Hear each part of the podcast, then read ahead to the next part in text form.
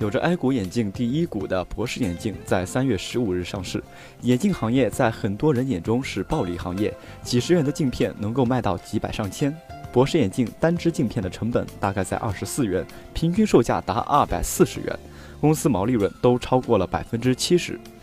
毛利润高，但净利润却不足百分之十，连服装、食品等行业都不如。在招股书上，博士眼镜的单副镜架和单片镜片平均采购成本分别为八十九元和二十八点八二元，对应售价分别高达四百三十四点二三元和二百一十点二三元，即一副采购成本不超过一百四十七元的眼镜，售价可标至九百一十六点四七元，翻了五倍多。同样，墨镜、隐形眼镜、隐形眼镜护理液、老花镜的利润也很高，基本上也是翻了三倍以上，甚至更高。一家眼镜代工店的员工透露，一副眼镜的成本最多几十块钱，只要上游购货有资源，可以拿到比较便宜的价格。而且开眼镜店的门槛并不高，只要好好钻研一下验光方面的技术就好了。从二零一四年到二零一六年，博士眼镜单副眼镜的平均价格下降了百分之十三，采购成本下降了百分之二十三，成本的降幅大大超过了售价的降幅。而近年，博士眼镜三年的毛利润都在百分之七十以上，镜片的毛利润最高，隐形眼镜和隐形眼镜护理液的毛利润最低。在团购网站中，博士眼镜旗下多个门店有相对低价套餐，折扣在三点九到四点五折不等。除此之外，门店还有不少的促销活动，比如买镜架送镜框等。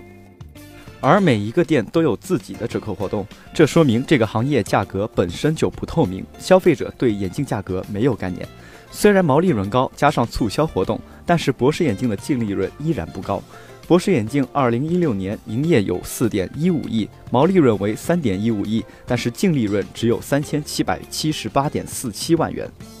净利润率只有百分之九点一，在销售费中就可以看出端倪。销售费用分别为员工工资、租赁费、折旧摊销费等，而这些占了很大的比例。二零一六年，公司租金、物业、水电费就高达一点一三亿元，占销售费用的一半以上了。而再加上员工工资、社保等，更高的吓人。博士眼镜逐年增加门店数量和公司经营规模，比如门店都在闹市区，租金不菲。加上按照各地最低工资标准上调基本工资，以及员工销售酬薪等等，这些都是一笔不菲的费用。